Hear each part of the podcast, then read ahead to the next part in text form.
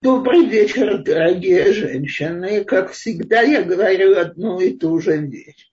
От того, что мы услышим, как делать какую-то вещь, это еще не значит, что мы сразу научимся. Это требует долгой тренировки. Но, по крайней мере, давайте попробуем понять. Я, когда увидела этот заголовок, значит, эмоции от мои скакуны, то я должна сказать, я в первую секунду так даже обомлела от него.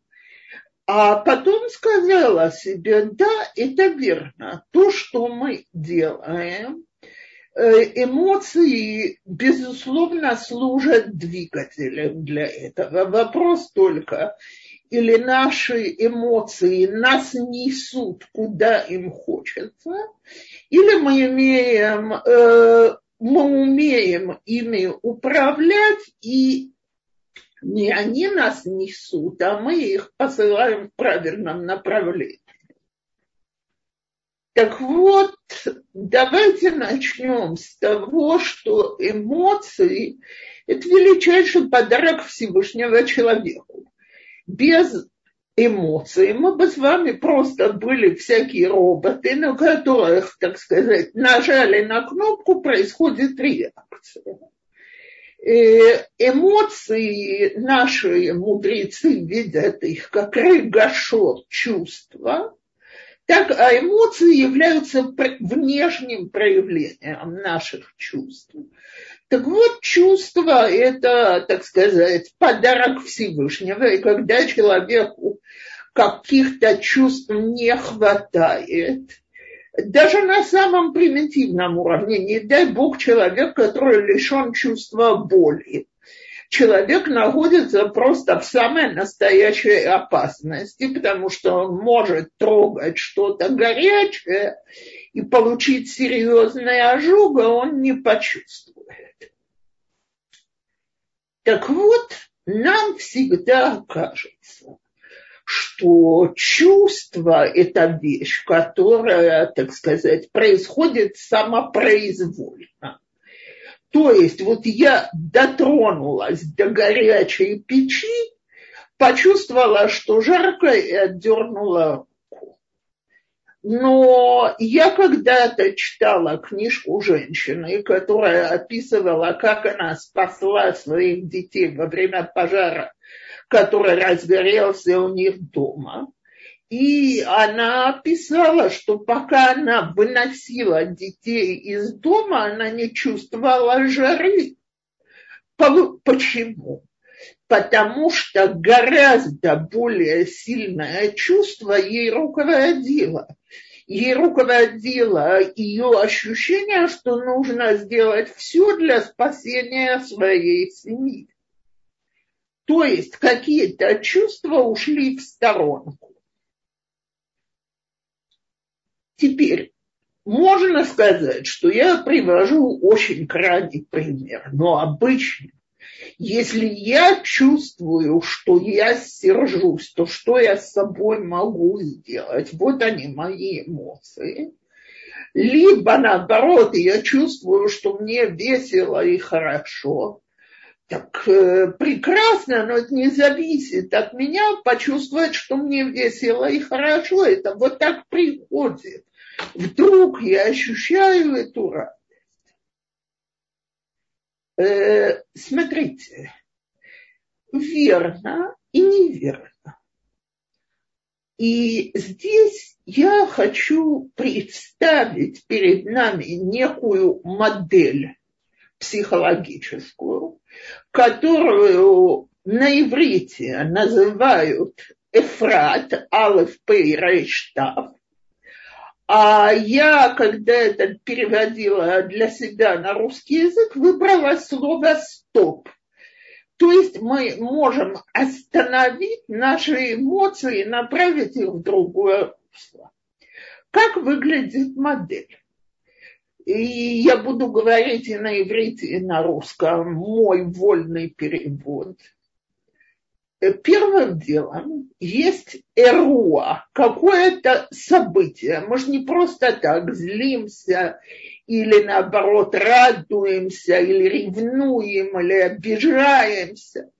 Происходит какое-то событие, которое, как нам кажется, вызывает у нас определенные ощущения.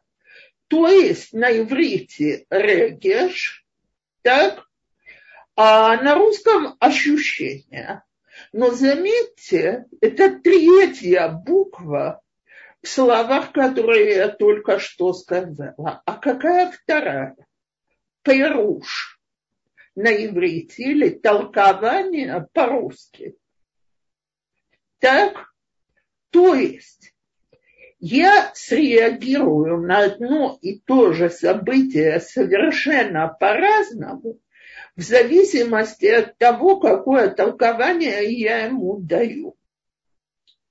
Допустим, мы видим на улице лежит на земле человек, над ним нагнулись, и, значит, течет кровь, э, кто-то давит на него изо всех сил.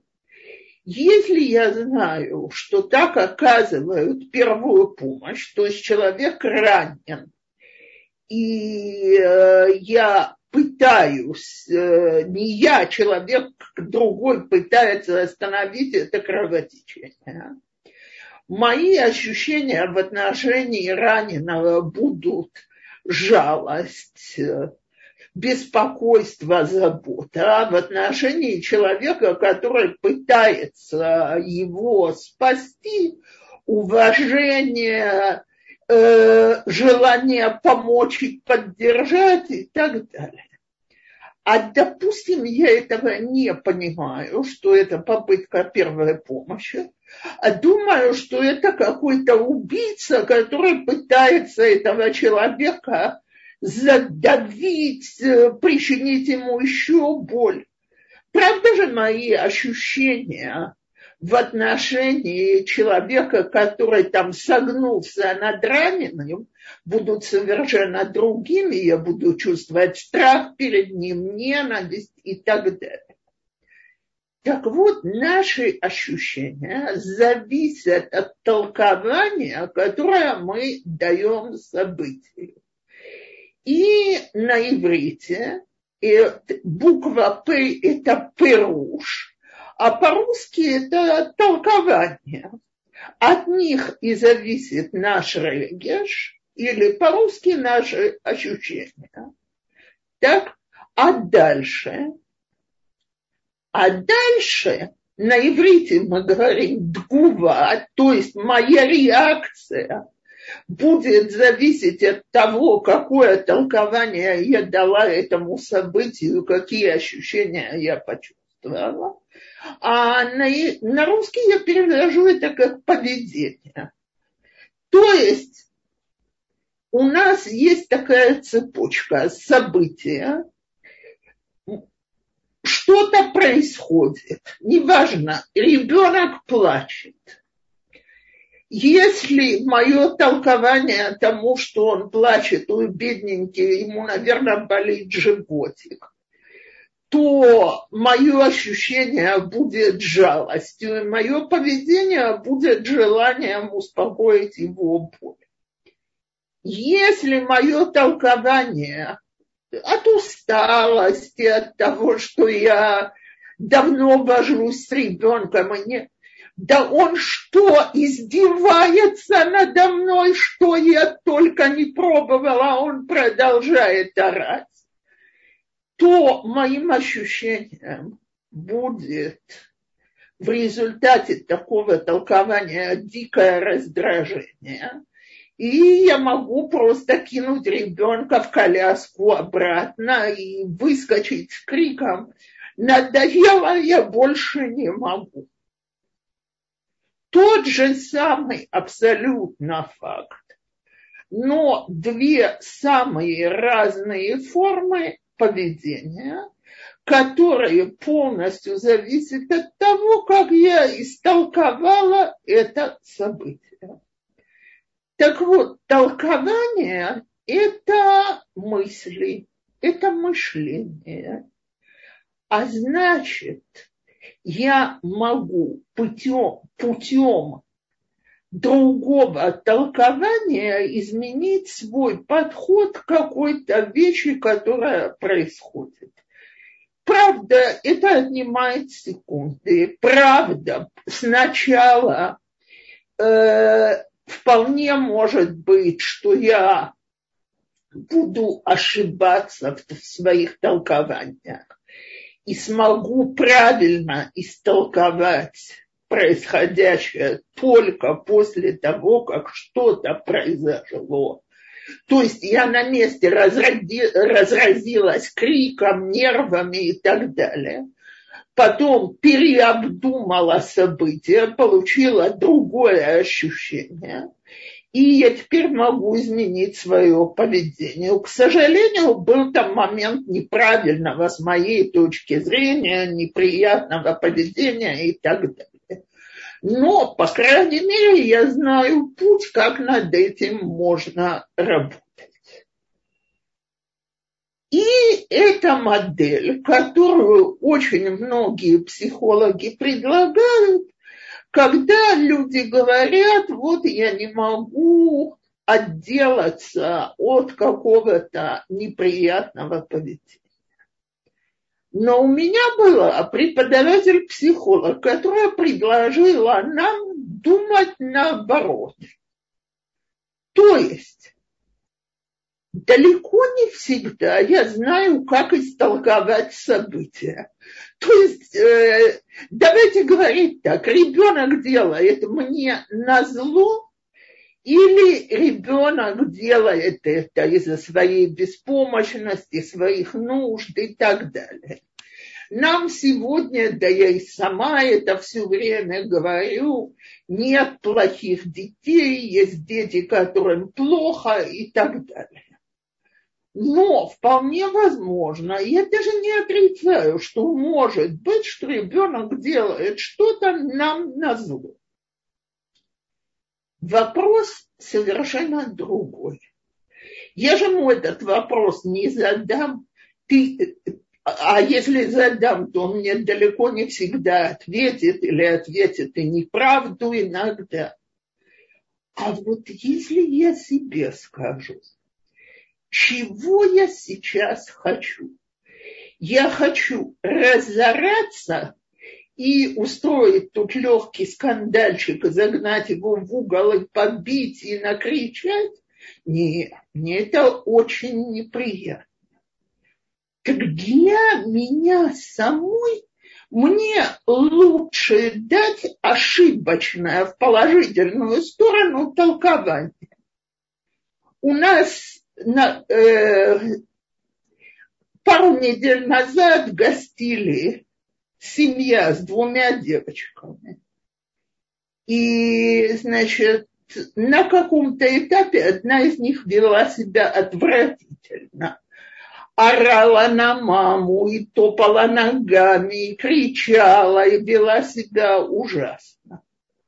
А мама очень спокойным тоном говорила, она бедная, у нее, вот когда ее посреди дня разбудили, и она не доспала, у нее бывают истерики, у нее тогда не получается владеть собой. Обычно она спокойная, хорошая девочка, а вот тут не получается. И я видела, как ребенок вот от этого ее толкования она была способна ее обнять, прижать к себе. И довольно быстро истерика ее дочки закончилась. Теперь я только воображаю, что ее мама бы начала на нее кричать, если бы она это истолковала как желание себя опозорить. Как ты смеешь, мы в гостях, стыдно, что о тебе подумают. Э, я глубоко убеждена, что вместо того, чтобы остановить ее поведение, она бы его сильно ухудшила. Получается, что когда мы умудряемся дать себе положительное, оправдывающее толкование, наши эмоции становятся более спокойными, мы управляем ими и ведем их в нужном направлении, наши реакции правильно, это передается второму человеку, и это влияет на него. Теперь и он, если в первый момент она себе еще могла, допустим, говорить, что ее мама злая и нехорошая, потому что она ей не позволяла то, что она хотела, это и была база этой истерики. Чуть-чуть позже я видела, как она тянется за ее руками, как она к ней прижимается значит, ей удалось передать ребенку эмоцию «я тебя люблю». И вот здесь я хочу сказать что-то. Мудрецы наши говорят, э, понятно, что то, что я сейчас говорю, речь не идет о науке, о физиологии, скажем так, а речь идет о том, как мы приняли модель человека, которую мудрецы смотрят, они говорят, что, так сказать, человеческое тело можно поделить на три части. Верхняя – это мох, наш мозг, так? По мнению мудрецов, мозг отвечает за наши мысли. Это, с этим согласится и наука сегодня. Дальше идет сердце. Вот это сегодня физиология не признает. Но мы сами продолжаем говорить, я люблю тебя от всего сердца. То есть сердце считается ответственным за чувства а дальше идут клает, почки, то есть внутренний орган. Так вот, по нашим мудрецам район ниже пояса отвечает за страсть. А теперь, с вашего разрешения, я опять буду говорить на лашона кодыш, потому что мудрецы дают очень много оценок всему, при помощи понимания богатства языка, святого языка, лашона кодеш, мы говорим о трех словах. Моах, лев, выклают. Значит, слово моах начинается с буквы мем. Слово лев начинается с буквы ламет. Слово клает начинается с буквы хав.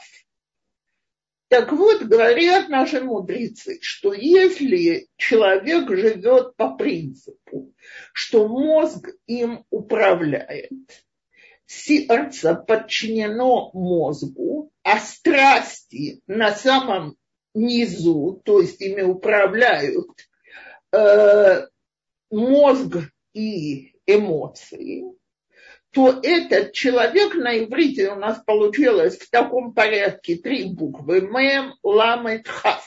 Он мелех. Он царь. Так? Э, над кем он царствует? Сам над собой. Так он способен владеть своими чувствами и своими страстями. И, значит, он вызывает у всех уважение и почитание человек, у которого эмоции преобладают над разумом, у нас поменялись буквы, у нас теперь получится лама, мем, хав. На иврите это лемех. Лемех на иврите это дурачок, придурок такой. Так? Это человек, который позволяет эмоциям руководить собой и мозг у него на, на класс ниже. А вот третий уровень – это когда человеком владеют страсти. в результате этих страстей он проявляет свои эмоции самым неправильным образом, а мозги вообще вышли на каникулы. У нас получилось каф дмен. На иврите это слово клум, ничтожество. Так вот, э, не дай Бог, мы у любого человека есть моменты и области, в которых он царь. Не дай бог, я не хочу про кого-то говорить, что он только ничтожество. Так? Есть моменты, когда он дурачок, а есть моменты, когда, да, он у себя уважения не вызывает. Так вот, получается, что мы получили правильный порядок. Теперь повторяю, я глубоко убеждена, что далеко не всегда в момент, когда ты чем-то ужасно разозлен или очень волнуешься, у тебя получается правильно обдумать, правильно прореагировать и так далее. А поэтому я очень рекомендую одну вещь, про которую мне часто говорят, вы не понимаете, что мы женщины эмоциональные существа. Что я предлагаю? Я предлагаю вспомнить старую русскую поговорку. Спешка нужна при ловле блох. То есть блоха может куда-то ускакать, если я буду долго обдумывать, как ее поймать и придавить.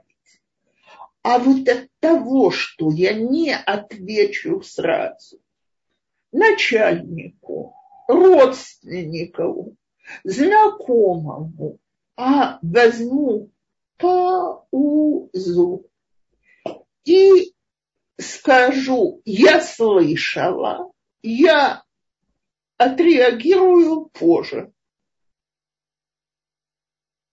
Теперь я приду, это не надо на каждое слово. Если мне сказали утром, когда я захожу на работу, здравствуйте, Цепора, я не говорю, что я говорю людям, так, подождите, я думаю ли говорить вам здравствуйте, так. Но я имею в виду, что если я чувствую, что я сейчас не владею собой, и я могу как-то очень резко отреагировать, и реакция моя из предыдущего опыта может быть неправильной, давайте сделаем паузу. А как мы ее используем? Во-первых, пойдем и умоемся холодной водой. Или кому помогает, наоборот, э, выпьем стакан чая, кофе, подышим несколько секунд, так глубоко подышим, чуть-чуть успокоились, расслабились, зададим себе вопрос. Я очень разгневалась, допустим. Потому что... Почему? Почему я так разгневалась? Потому что я думаю, что этот человек со мной не считается. Э, стоп. Это единственное возможное толкование, что он со мной не считается. А может быть, он даже не знал, что мне такая вещь мешает. А, если он не знал, что мне такая вещь мешает, так он не хотел мне ничего хорошего, ничего плохого сделать. Так получается, какая должна быть моя реакция? Я должна объяснить то, что происходит. А? Очень часто окажется после объяснения, что все в полном порядке, человек не имел в виду абсолютно ничего дурного, он просто не понимал. У меня недавно был такой случай. Значит, э, я много работаю по вечерам, кроме нашего урока, потому что люди э, работают, учатся в вечерние часы, это как раз те часы, когда они могут прийти ради консультации или еще чего-то.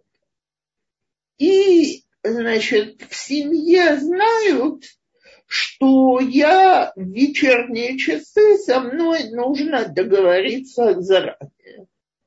А тут мне звонит один из моих детей и говорит, мама, мы хотим у тебя оставить э, детей, нам нужно на что-то важное. Я знала выйти на час.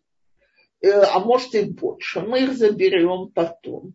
Говорю, причем, чтобы было понятно, это не маленькие дети, за которыми я должна ухаживать, наоборот, это взрослые девушки. Но я не хочу, чтобы они были у меня дома, когда я принимаю посторонних людей. В первый момент я испытала жуткое раздражение потому что как это, вот он мне навязывает то, что им удобно, меня не спросили, со мной не считают. Э, но так как, как я сказала, какую я хочу реакцию, я не имею ни малейшего желания ссориться с сыном и невесткой. Я хочу быть с ними в мире. Раз так, то я должна поискать другое объяснение их поведения. Мое объяснение было, так как они живут в другом городе, и это редчайший случай, что они посреди недели хотели оставить детей у меня, они просто не понимают, что тут происходит по вечерам. И поэтому дети остались, на мое счастье, так сказать, Всевышний в тот момент, что я решила правильно, помог, и мне позвонили и попросили отменить встречу в последнюю минуту. А потом, когда пришел сын, я ему сказала, я говорю, а ты знаешь, у меня сегодня есть клиентура, которая уже совсем неплохо разговаривает на иврите, и мы ведем все беседы на иврите. Тебе бы хотелось, чтобы твои девочки невольно оказались свидетельницами чужих семейных ссор? В другой комнате, но звуки-то доносят. А, мама, извини, я не подумал, я не понял, это больше никогда не повторится. А что же было? Я говорю, а Всевышний вас и меня любит, люди отменили встречу в последнюю минуту. Все, больше мне не придется это повторять. Но мне пришлось проделать с собой весь вот этот вот процесс и когда человек с ним знаком, он начинает отнимать все меньше времени. Первые разы ты его еще делаешь так, окей, уже поздно, но надо было среагировать вот так и так. И тогда поднимаешь трубку, просишь прощения, оправдываешься, что не хотела проявлять такие реакции. Да, в дальнейшем не раз получается а стоп, остановиться, подумать, посмотреть на всю ситуацию по-другому, оседлать свои эмоции. И я вам хочу сказать, все это знают, опытный наездник, ему даже не нужно натягивать вожжи, ему не нужно кнутом бить лошадь, шпорами колоть. Она чувствует его уверенность. Неопытный наездник всеми силами пытается показать лошади, что он тут хозяин. Так вот, когда мы в отношении своих эмоций. Неопытные наездники. То есть мы даем их нести нас туда, куда им хочется, то понятно, что мы не раз оказываемся в аварийных ситуациях. Но я здесь хочу сказать еще одну вещь. Э, давайте так. Я, безусловно, знакома с людьми, которые действительно крайне затрудняются контролировать свои эмоции. Так называемые импульсивные люди. Теперь этим людям очень часто не хватает неких химических э, э, э, химических веществ в мозгу, для того, чтобы уметь задержать свою импульсивную реакцию. Обычно это люди, про которых говорят, что у них есть проблемы с концентрацией. Так боет кешев варикуз. И одна из вещей, из-за которых дают риталины, лекарства из этой группы, это способность контролировать свои реакции. И такой человек, он не виноват, что он не может сдерживаться. Э, и это не раз проявляется. Э, женщины полсекунды это музыкальное сопровождение телефона, я его хочу прекратить. А я воспользуюсь паузой и, как всегда, попрошу материально поддержать наш урок. Сейчас я дам ссылку, а те, кто нас смотрит в записи или на YouTube, пожалуйста, э, мой телефон 972 52 750 49 62. 752 40, 52 49 62. Надеюсь, что я сказала правильно. Первый раз точно. Так что а для тех, кто нас сейчас смотрит в Zoom, я дам ссылочку. Спасибо.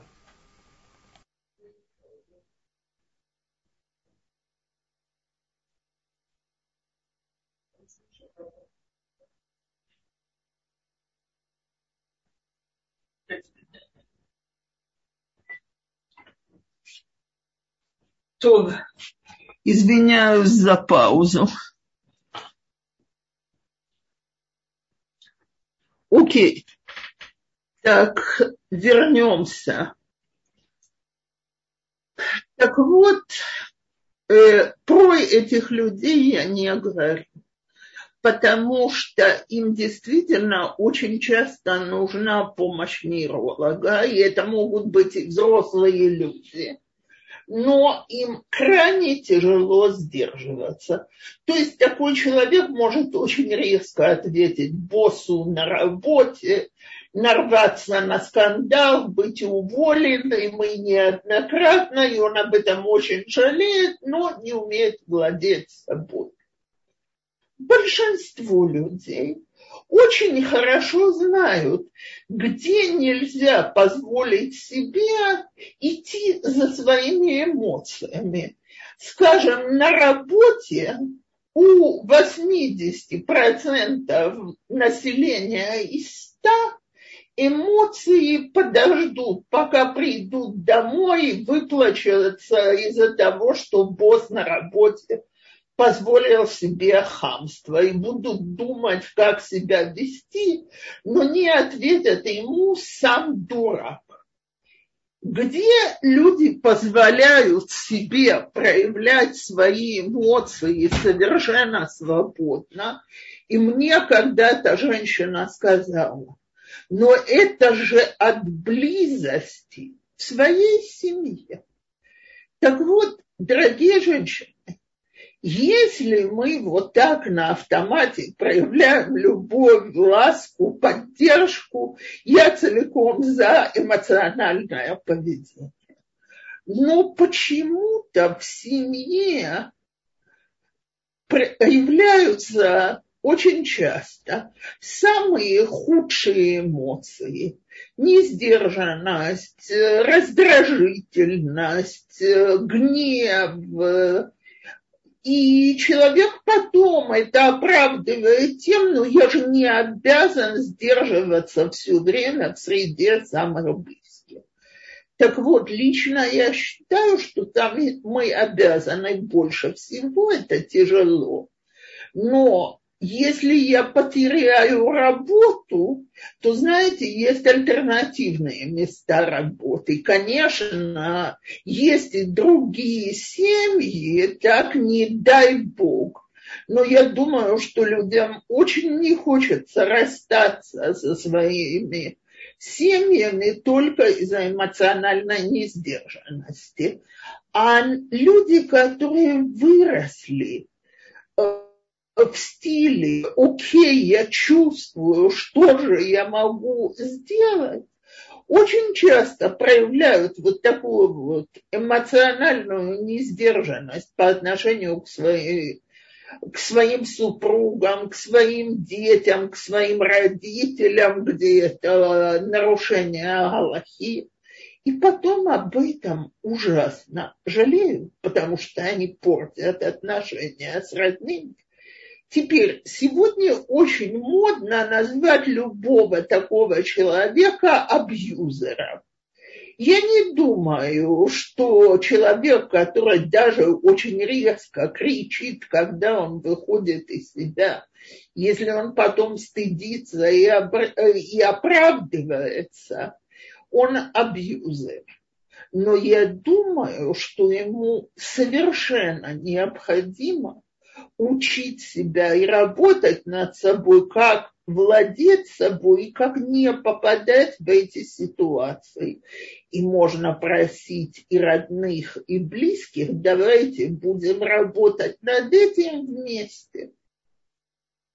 У меня был, есть, слава Богу, но он тогда был маленький, ему было лет десять, младший сын, который пришел домой и плакал, что его очень много дразнят, потому что он обидчивый. И он, когда он обижается, он кричит и сердится, и одноклассники любят выводить его из себя. Я ему говорю, бедняжка, ты в маму характером пошел, я тоже вспыльчивая и обидчивая. Ну, а что же с этим можно делать? И я говорю, ну пробуй считать до десяти. Он мне говорит, мам, если бы я до трех мог досчитать. И говорю, а знаешь, вот и мне надо, давай мы с тобой будем вместе пробовать и рассказывать о своих удачах и неудачах. Будем делиться. И когда будем видеть, что второй раздражается, то ты можешь мне напомнить как-то, конечно, не нагло, мама, ты кричишь, а что-то в стиле «мама, помнишь наш разговор?» и я тебе буду напоминать. Я не знаю, насколько я по жизни преуспела, но его вывести из себя невозможно.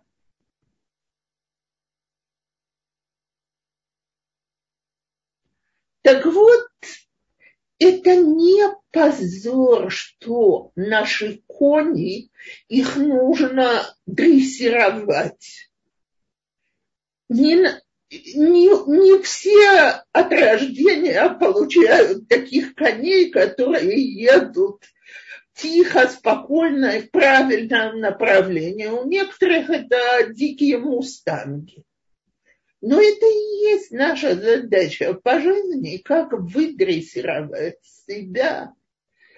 Э, и мы сегодня говорили об инструментах с большей, меньшей удачей, постепенно и так далее. Но человек вполне может научиться владеть своими эмоциями.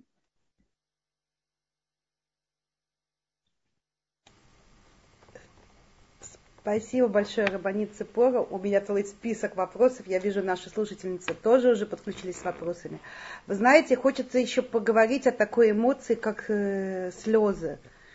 Э, вот очень часто есть люди, которые вот сразу плачут. Это невозможно контролировать или можно контролировать? Смотрите, во-первых, это не позорно, это говорит обо мне, что я человек чувствительный. Иногда это слезы обиды, иногда это слезы радости, иногда это слезы горя. Есть люди, э, я помню, как моя мама говорила, я по сегодняшний день не согласна. Были мы, скажем, на похоронах кого-то, как эта женщина или этот мужчина великолепно держались. Ни одной слезы на людях не пролили. Я не уверена, что я с этим в какой-то степени согласна. У меня горе. Э, э, я потеряла близкого человека. Что, Конечно, если я начинаю э, рвать на себе волосы, биться головой об стенку, кричать э, не своим голосом и так далее, это эмоциональная несдержанность. А если человек от горя плачет, что неужели его родственнику не положено немножко слез? И есть в еврейской традиции, что Машиях придет, когда чаша слез еврейского народа об избавлении, с просьбой о избавлении наполнится. Так нам иногда кажется, что там уже слезы текут за берега чаши но потом слышишь всякие высказывания. Я помню, я сейчас не хочу в политику даваться, я просто как пример привожу. Одна из наших умных э, министерш высказалась по поводу четвертой волны короны, что мы должны принимать, что во время эпидемии есть покойники так э, это всем настолько резануло ухо, так э, что значит принимать? Мы делаем все, что можно для спасения человеческой жизни. Ушли родственники, это очень больно, это очень грустно. Так, человеку можно плакать. И это не такая плохая эмоция. Эм, спасибо, но я немножко другое имела в виду. Я имела в виду, что, знаете, вот, например, в Мисраде, где, где такая несправедливость складывается, и тебе хочется со, со служащим поругаться или объяснить, отстоять свою позицию, а ты начинаешь как дура, извините, плакать. Или ну, какие-то не ситуациях, когда надо проявить твердость, а ты начинаешь плакать.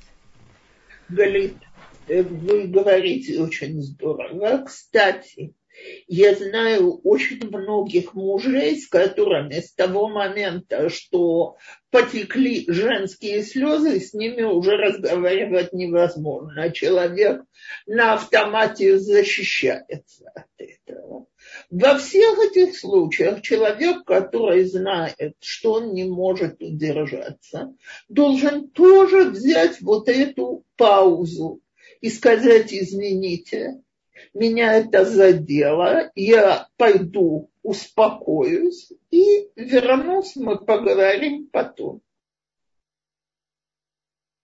Но это потом, это очень красивый совет. Мне, мне лично он очень пригодится, я его принимаю. Но есть ситуации очень быстрые.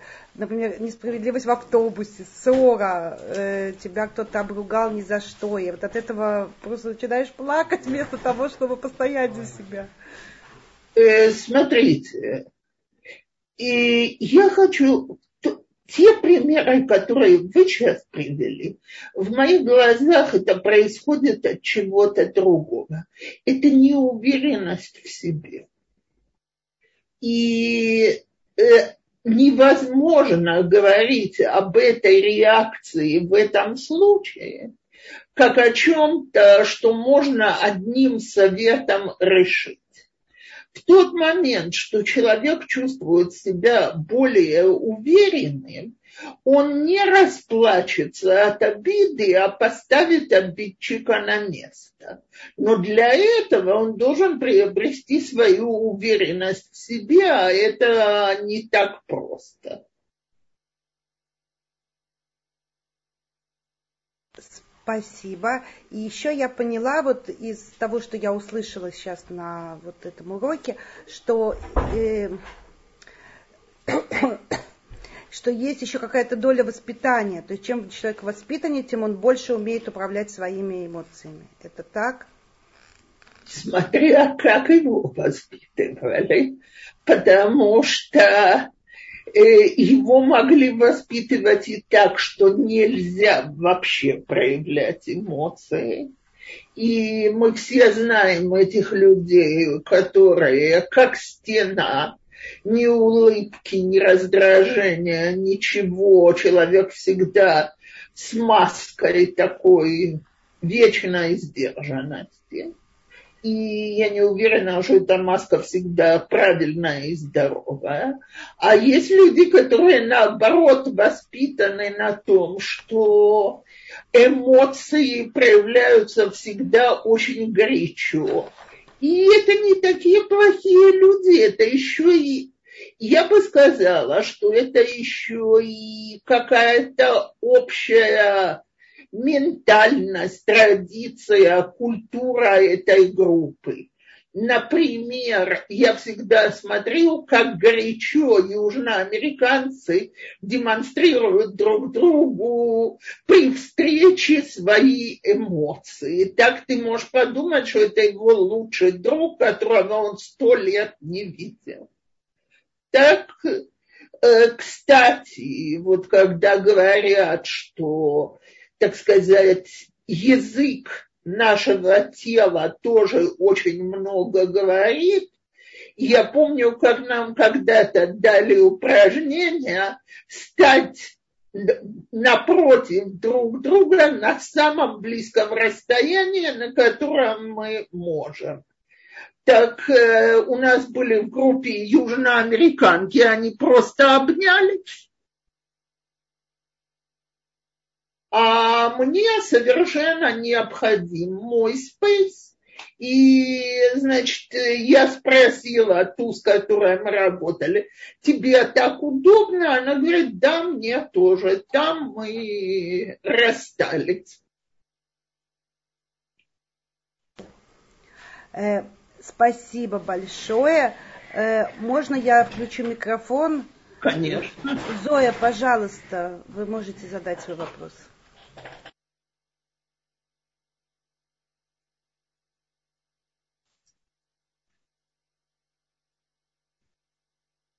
Если у Зои пока не получается, то Мария, ваш, вы можете. Мы слушаем вас. А, шалом. Меня Добрый слышно? Вечер. Очень хорошо. Хорошо, отлично. А, вопрос тяжело было бы спросить, но так как у нас такие откровенные темы, хотела бы все-таки а, спросить тоже о себе. А, например, а, Э, когда ты реагируешь на э, когда делает кто-то, особенно это именно близкие люди, э, родные, семья, а, делают кто-то там не так, как ты хочешь, и ты сразу, например, взрываешься, кричишь. Это как это понимать, как это понять? Я, я боюсь, что я скажу что-то, что не понравится. Это значит, что я чувствую потребность власти. И когда кто-то выходит из-под моей власти, вот я что-то сказала, велела, делают иначе, я взрываюсь, потому что я чувствую, что этот человек вышел из-под власти. И это уже не эмоции, это внутренняя потребность властвовать. И о ней, наверное, нужно когда-нибудь поговорить, потому что для человека потребность властвовать – это потребность, так, э, создать себе эту иллюзию власти, потому что мы не властвуем на самом деле. Но я не думаю, что это относится к тому, что мы быстро выходим от себя. Теперь, если же это дети, вот эти близкие, то можно себе попробовать сказать, что ребенок не хочет делать мне на зло, он просто ребенок. И для детей нормальное состояние не всегда слушаться. Ну да. А, ну, то есть проблема в тебе, то есть в самом себе, правильно? Ведь это не эмоции, это это более другие, более сложные проблемы, да? Или это? Я считаю, что да. Угу. Это связано с тем, что вот ты хочешь, э, то есть контролировать все, да? Это и есть власть, но может быть это не только власть, а просто потому что ты что-то боишься, может быть потому что а дальше нужно проверить, откуда у меня потребность властвовать над ситуацией.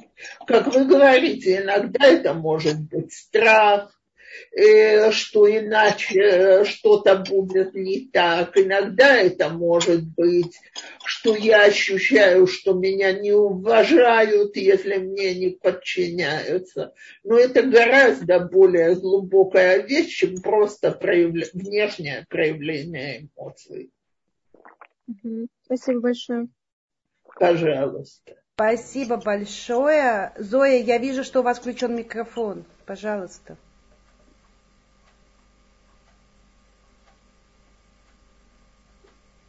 Зоя, вы включили микрофон, мы вас слушаем. Угу. У Зои не получается, да, Ирина.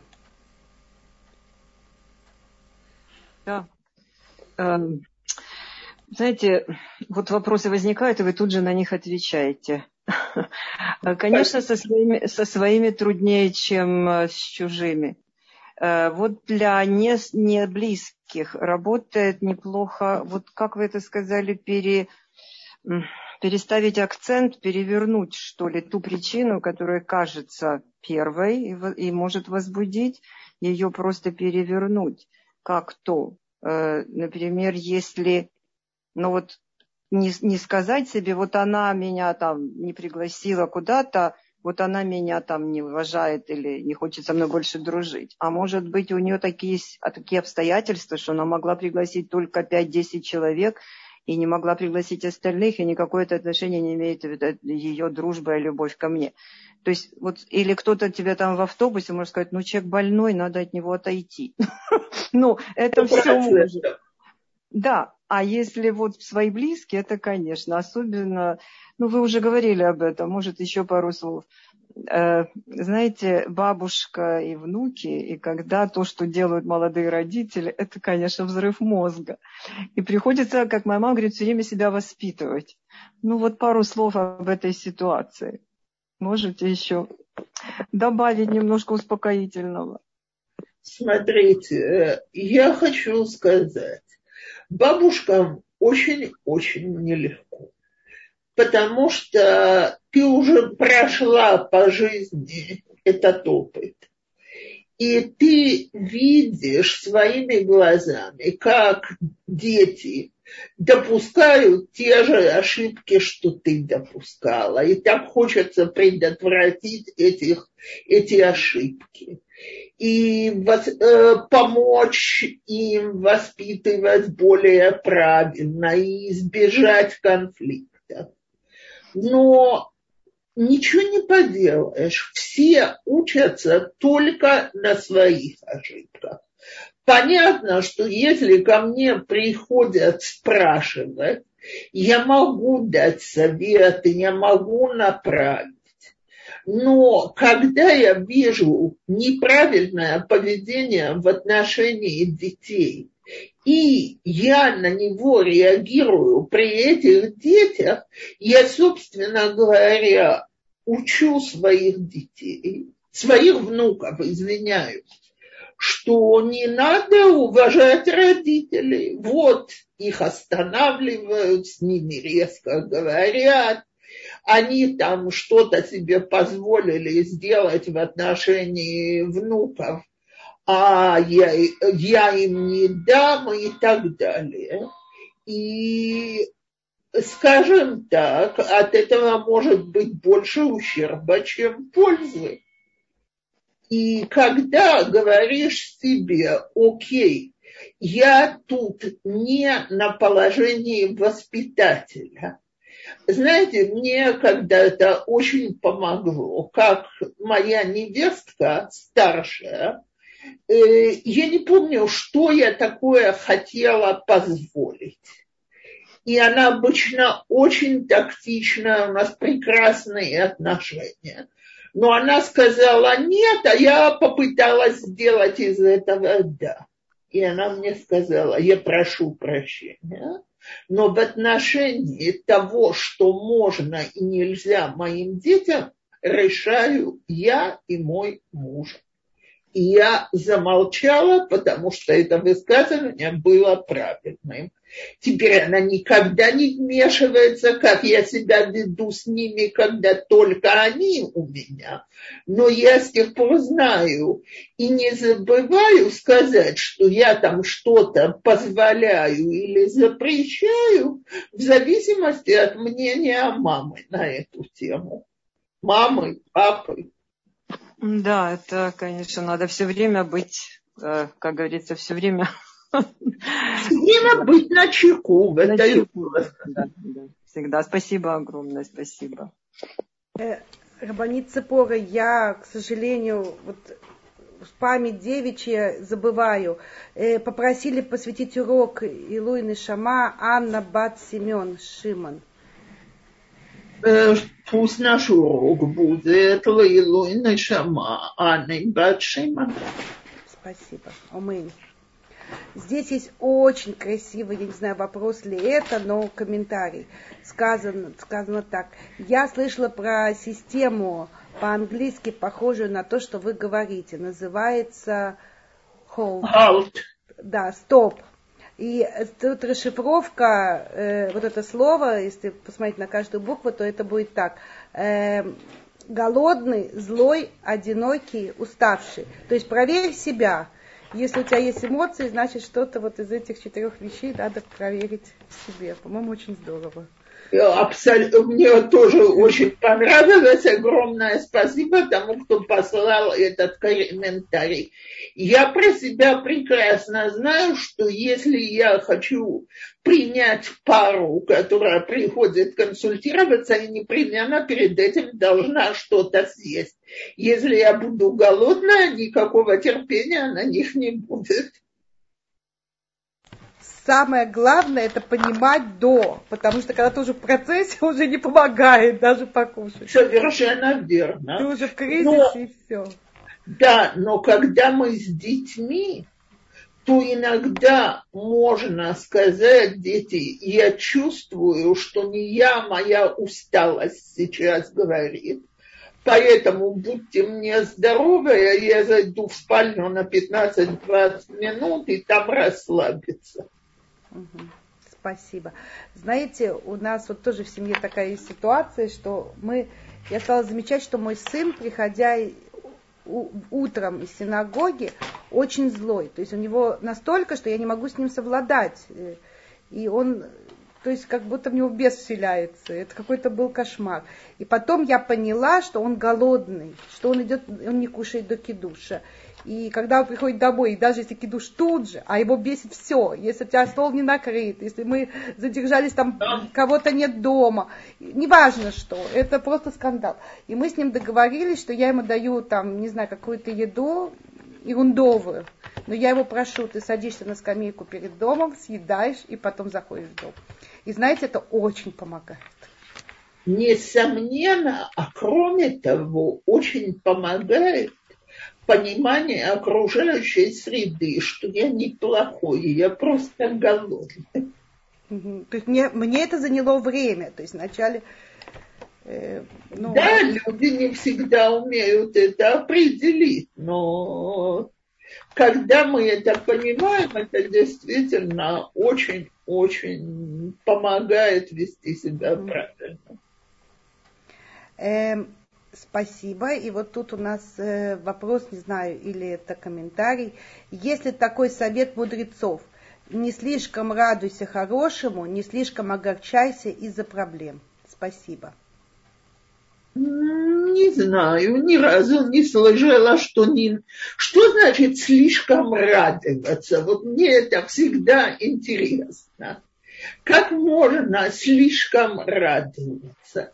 Радость – это э, ощущение бесконечной благодарности за то, что все хорошо.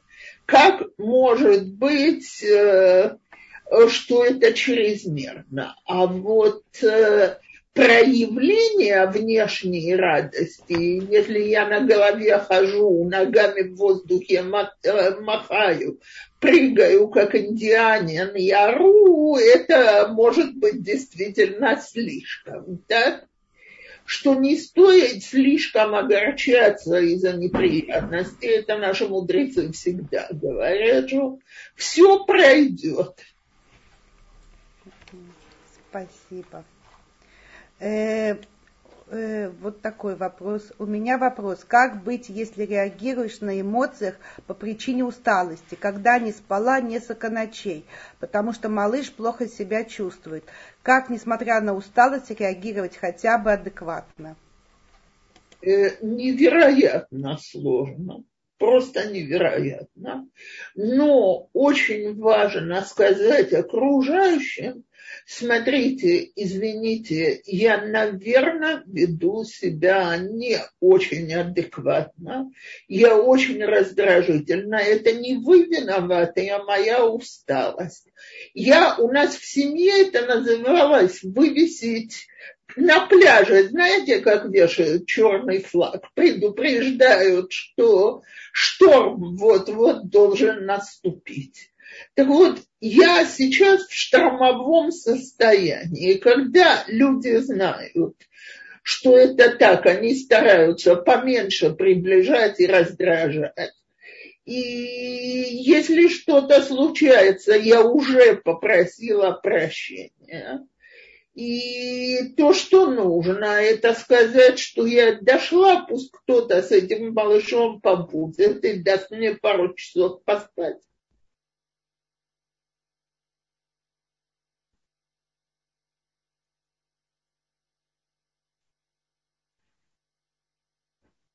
Э, очень, я извиняюсь, очень многие писатели э, не раз писали об этом аффекте бессонных ночей.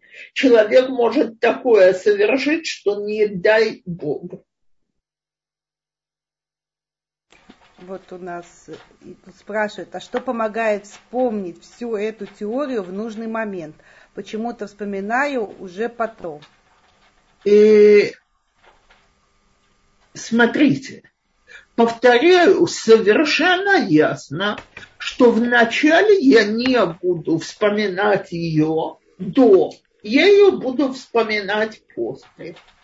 Э, но я могу себе сделать какие-то напоминалки, вот знаменитая история про э, раввина, который наказывал своих детей только в определенном костюме или э, с определенным пиджаком и так далее.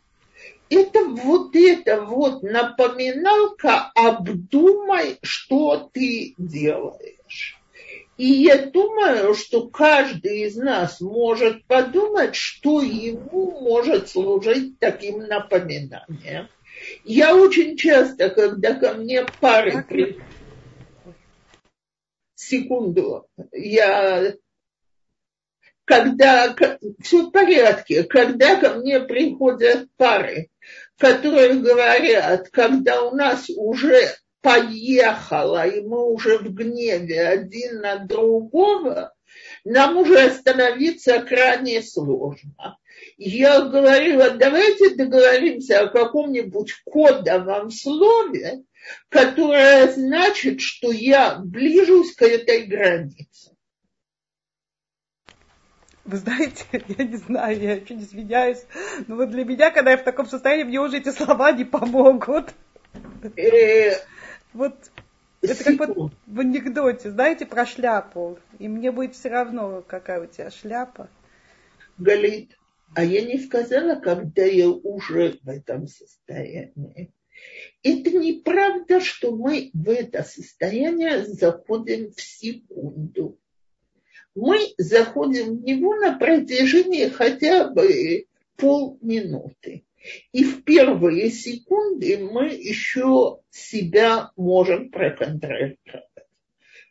То есть, во-первых, все мы знаем, все абсолютно, где у нас те кнопки, на которые не надо нажимать.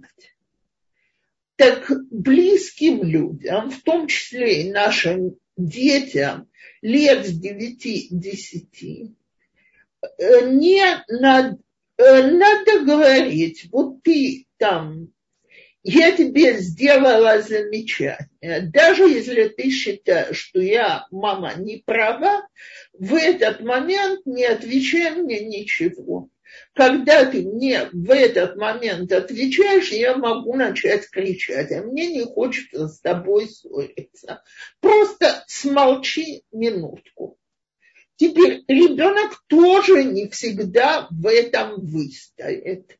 Но если я честно разговариваю о том, что я про себя знаю, что я выхожу из себя, он мне может сказать, и в моих глазах это абсолютно легитимно, а ты знаешь, вот мне тоже, когда мне говорят там такое слово или такую вещь, мне потом трудно сдержаться.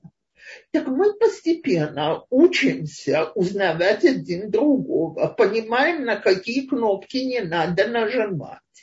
Учимся считаться один с другим. Я думаю, что это идет всем на пользу. Теперь это длительный процесс. Мне когда-то моя дочка в шутку, спокойно, в хорошем настроении сказала, а я запомнила фразу. Она мне сказала, мама, Гораот Пикуда Орев, указания э, частей, которые отвечают за чрезвычайное положение в тыле, это про тебя. В случае падения ракет лягте на землю и накройте голову от осколков. Так она говорит, когда ты выходишь из себя, все, что мы можем сделать, это лечь на минуту на... и накрыть голову от осколков. Я ей сказала, смотри, во-первых, я посмеялась, потому что это правда, и мне это сказали не в момент, что я кричала. Но я ей сказала, слушай, если ты видишь, что здесь сейчас будет ракетный налет, то лучше прекратить, потому что мы уже все друг друга знаем и понимаем, что вызовет такие реакции. Мы знаем это про детей, дети знают это про нас, и если мы не считаем, что это неуважение к родителям высказывания моей дочки, что как она посмела мне сказать, что я вот могу на них обрушиться так сильно и неожиданно, они же это заслужили. Нет, не заслужили. Вели себя неправильно, а вот взрыв он мой, он не их. Спасибо. Рабанит Цепоры, есть такая тема, связанная с эмоциями. Мне кажется, именно с вами ее можно обсудить. Это именно медицинские какие-то вещи, которые могут вызывать э, не эмоциональную неуравновешенность. Ну, например, мирена и так далее. То есть вот есть э, гормональные. Позвольте, я хочу что-то сказать все гормональные препараты в большей или меньшей мере вызывают эмоциональную неуравновешенность у женщин. Все ПМС, э, симптомы, предменструационные симптомы вызывают у очень многих женщин э, эмоциональную неуравновешенность. И т.д. и т.п. Э, депрессия вызывает эмоциональную неуравновешенность. И по-прежнему я рекомендую, если я знаю про себя, что обычно я могу быть человеком спокойным и нормальным, а это со мной началось после родов, перед родами, э, после того, как я стала глотать какие-то гормональные лекарства, Мирена это, э, это спираль на гормональной базе и так далее. Нужно посоветоваться с врачом, а не со мной. Что с этим делать? Есть целая куча самых разных препаратов, именно потому что люди на них реагируют индивидуально. И я, например, знаю препарат, про который я извиняюсь, что я на публике, но говорят, что он совершенно отбивает всякое желание к близости. И знаю людей, которые говорят, что они этим препаратом пользовались, и не было у них такого последствия. Так вот, это не все. Я принимаю гормональные таблетки, поэтому пусть все терпят, что я буду на них кричать и взрываться. Надо идти к врачу и говорить, я извиняюсь, но этот способ, это лекарство мне не подходит. Давайте думать, что же мы делаем, чтобы было нормально. И если врач говорит, ничего не поделаешь, значит, не тот врач, с которым я буду дальше продолжать свои отношения, как пациентка.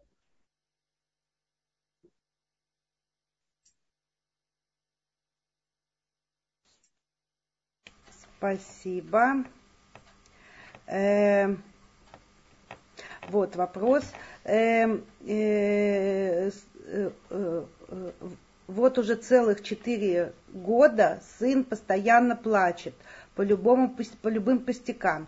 Э, Нет, это сын, извиняюсь, сын четырех лет целый а, месяц плачет. Да, изв, да, извините, очков на очки. Так, э, так, я сбилась. По любым пустякам. Перепробовав многие методы, результатов мало что мало что. Что бы вы посоветовали, спасибо, здоровья вам, нервы на пределе, мне 40.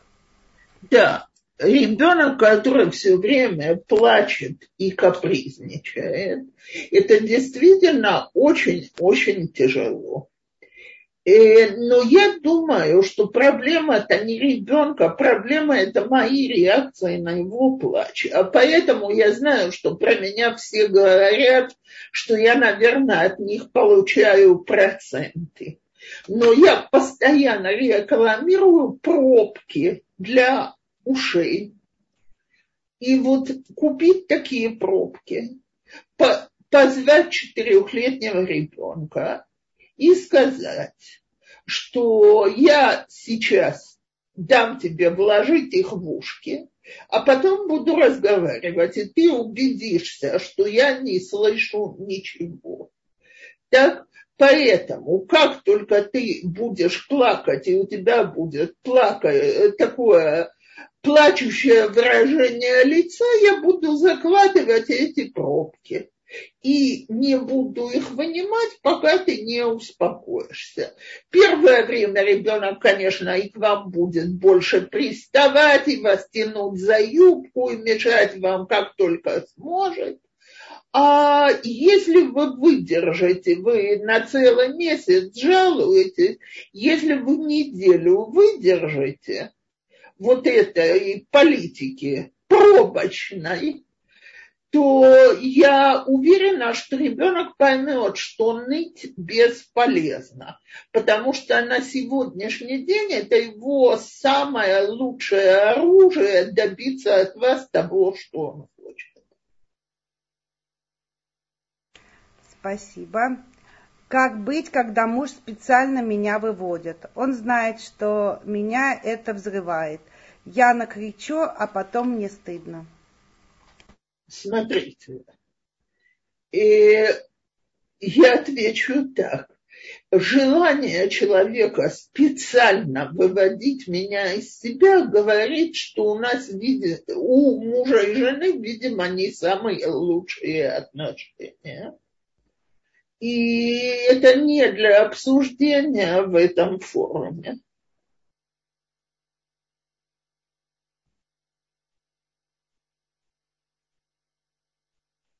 А, все. Нет, я не буду отвечать, потому что э, есть масса причин, почему человек захочет делать такое другому на зло. И масса вариантов, что это не на зло, а это мое толкование его поведения. Не зная ни вас, ни вашего мужа, ни о чем идет речь, ни как это происходит, ни как это обсуждалось и так далее, я не могу дать никакого разумного совета на такую тему, поэтому это закрыто.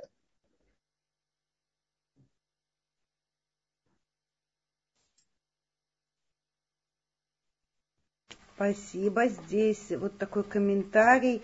Э, а, можно, а может проверить мезузы, поговорить с раввином, если со здоровым, со, со здоровым ребенком все хорошо. Смотрите, э, я... Это по поводу все время плачущего и капризничего мальчика.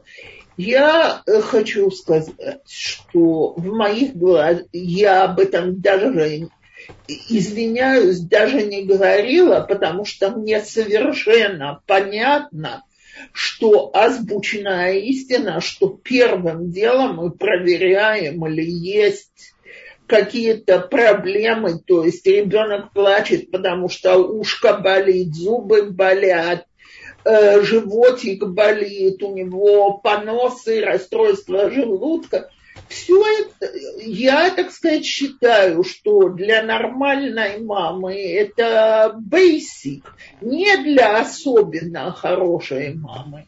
Это базово. Если ребенок плачет, мама на довольно инстинктивном уровне проверяет, или есть объективная причина. Мое ощущение было, что ребенок воет, целый месяц, потому что понял, что это прекрасный способ выводить маму из себя и тем самым добиваться от него того, что ему хочется. Э, на это был направлен мой совет. Само собой, что если есть объективная причина, и ребенок жалуется на боль или плохое ощущение, то не надо от этого затыкать что касается проверку мезуз, то если на каждое плохое поведение детей мы их начнем проверять и снимать, я боюсь, что они на стене не будут. Я бы скорее проверяла мезузы, если есть какая-то серьезная проблема со здоровьем, а не наоборот есть капризы. Угу.